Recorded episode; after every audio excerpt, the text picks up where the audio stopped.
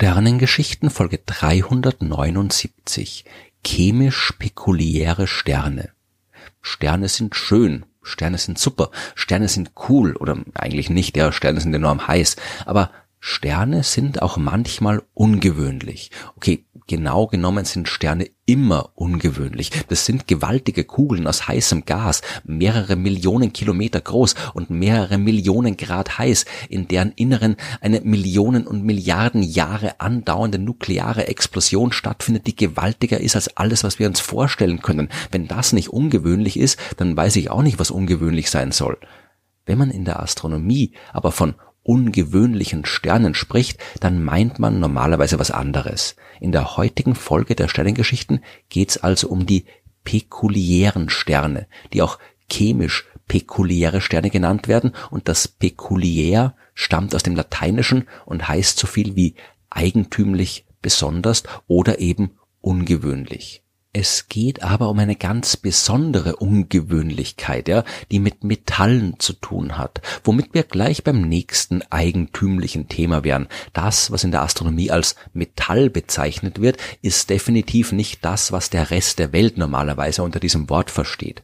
Ich habe schon in Folge 337 der Sternengeschichten ausführlich erklärt, was es mit den Metallen und der sogenannten Metallizität auf sich hat. In der Astronomie wird alles als Metall bezeichnet, was kein Wasserstoff und kein Helium ist. Das hat nichts mit dem zu tun, was die Chemie zu dem Thema zu sagen hat, macht aber auf eine bestimmte Art und Weise durchaus Sinn, denn Wasserstoff und Helium, das waren ja die einzigen Elemente, die direkt beim Urknall selbst in großen Mengen entstanden sind. Es sind daher auch mit Abstand die häufigsten Elemente im Universum. In erster Näherung könnte man durchaus sagen, dass das Universum nur aus Wasserstoff und Helium besteht. Der ganze Rest, ja, also all das Zeug, aus dem zum Beispiel auch wir Menschen bestehen, Kohlenstoff, Sauerstoff, Stickstoff und so weiter, äh, der ganze Rest stellt nur eine Art Verunreinigung dar und existiert nur in enorm geringen Mengen. Unsere Sonne zum Beispiel, die besteht zu 73,8 Prozent aus Wasserstoff und zu 24,9 Prozent aus Helium, bleiben also nur 1,3 Prozent für alles Übrige. Und weil es von all diesem anderen Übrigen so wenig gibt, fasst man das in der Astronomie zusammen und nennt es aus historischen Gründen, auf die ich jetzt nicht nochmal eingehen will, Metalle womit wir wieder bei den pekuliären Sternen wären. Denn all die Metalle sind deswegen so selten, weil es schwer ist, sie herzustellen. Das geht nur durch Kernfusion im Inneren von Sternen, beziehungsweise in noch komplexeren Vorgängen bei Supernova-Explosionen oder ähnlichen hochenergetischen Prozessen. Wir haben mittlerweile aber einen halbwegs guten Überblick darüber, wie Sterne neue chemische Elemente durch Kernfusion herstellen. Wir wissen, welche Arten von Kernfusion in unterschiedlichen Arten von Sternen ablaufen können. Wir haben gute Modelle, die uns sagen, wie viele Metalle in einem Stern sein sollten, je nach seiner Größe, Masse, seinem Alter, seiner Temperatur und so weiter. Und bei den meisten Sternen passt das, was wir denken zu wissen, auch sehr gut mit dem überein, was wir tatsächlich beobachten können bei manchen aber auch nicht. Und genau diese Sterne, die ungewöhnliche Häufigkeiten von Metallen zeigen, genau diese Sterne sind die, die chemisch spekulär genannt werden. Dass es diese ungewöhnlichen Sterne gibt, hat als erstes die amerikanische Astronomin Antonia Maury entdeckt. Die war eine der Astronominnen, die im späten 19. Jahrhundert die Sterne anhand ihrer Spektren klassifiziert haben, wie ich schon in Folge 132 ausführlich erklärt habe. Diese Sternspektren sind der Weg, wie man in der Astronomie herausfinden kann, woraus ein Stern besteht, indem man das Licht, das er aussendet, in seine Bestandteile, also die unterschiedlichen Farben aufspaltet. Manche Farben fehlen dann dort, da gibt's dunkle Linien, Spektrallinien, weil jedes chemische Element, vereinfacht gesagt, einen ganz bestimmten Bereich des Lichts blockiert. Maury hat herausgefunden, dass man die meisten Sterne anhand ihrer Spektren ganz gut in passende Klassen einteilen kann, manche aber auch nicht, weil sie große Abweichungen zeigen. Heute teilt man diese ungewöhnlichen Sterne normalerweise in vier hauptsächliche Klassen ein. Nummer eins sind die AM-Sterne. Das A steht für die normale Spektralklasse. Es sind also normale A-Sterne, weiß, bläulich leuchtende Sterne, die circa drei bis fünfmal mehr Masse haben als unsere Sonne und deren Oberflächen ungefähr 7000 bis 10.000 Grad Celsius heiß sind. Das M steht für Metalllinien weswegen die Sterne auch Metallliniensterne genannt werden. Und wie der Name schon andeutet, handelt es sich um Sterne, bei denen man überdurchschnittlich starke, dunkle Linien im Spektrum sieht, die darauf hinweisen, dass es dort mehr Zink, Strontium, Zirconium und Barium gibt, als zu erwarten wäre. Gleichzeitig sind andere chemische Elemente wie Calcium oder Scandium unterdurchschnittlich stark vertreten. Die AM-Sterne, die rotieren auch langsamer als normale A-Sterne und das ist vermutlich auch der Grund oder ein Grund, warum sie so ungewöhnlich sind.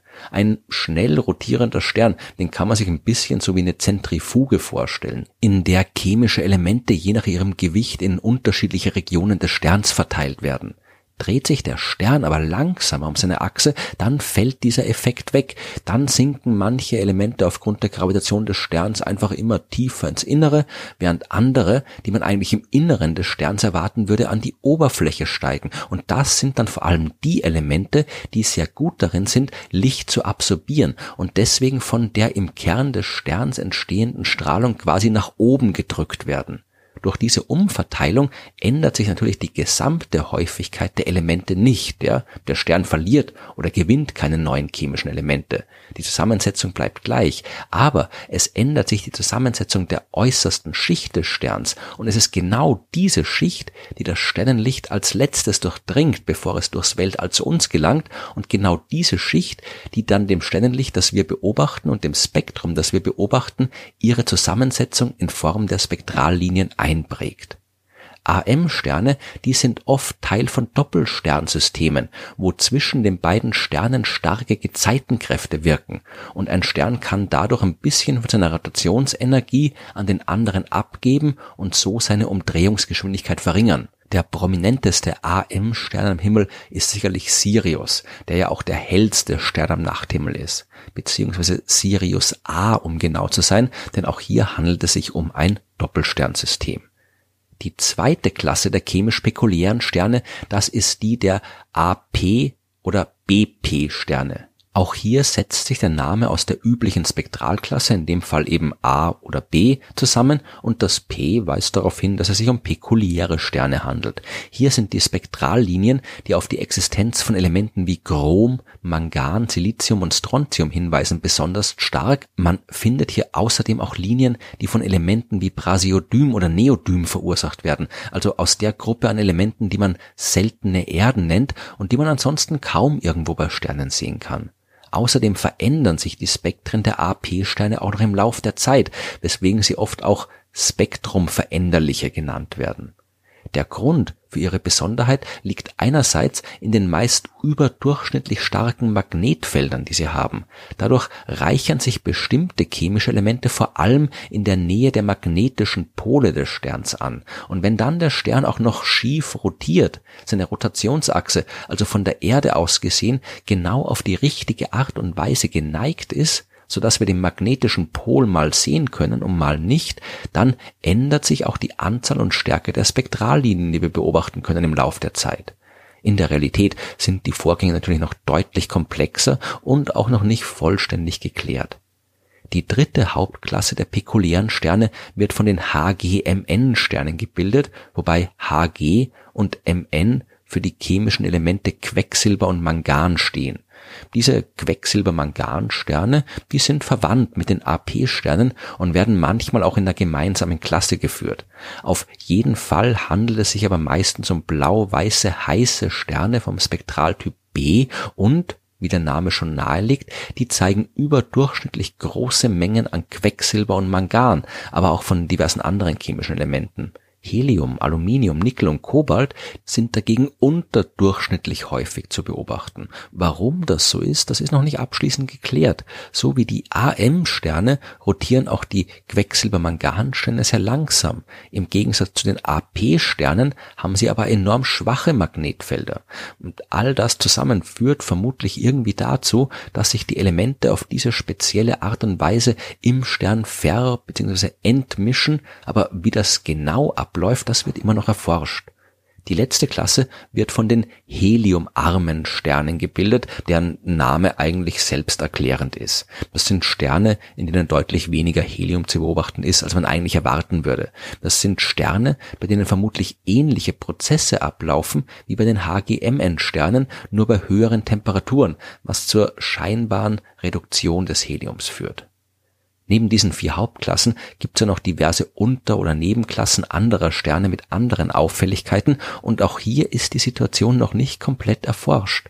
Die ungewöhnlichen Sterne sind also nicht nur ungewöhnlich, sondern auch immer ein klein bisschen geheimnisvoll und unverstanden.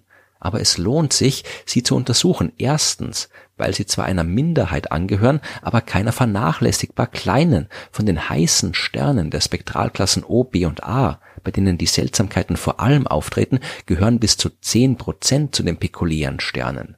Und zweitens, wenn wir ganz allgemein verstehen wollen, wie Sterne funktionieren, dann müssen wir vor allem auch die beobachten, die sich nicht an die Regeln halten. Denn von den Ausnahmen kann man normalerweise am meisten lernen.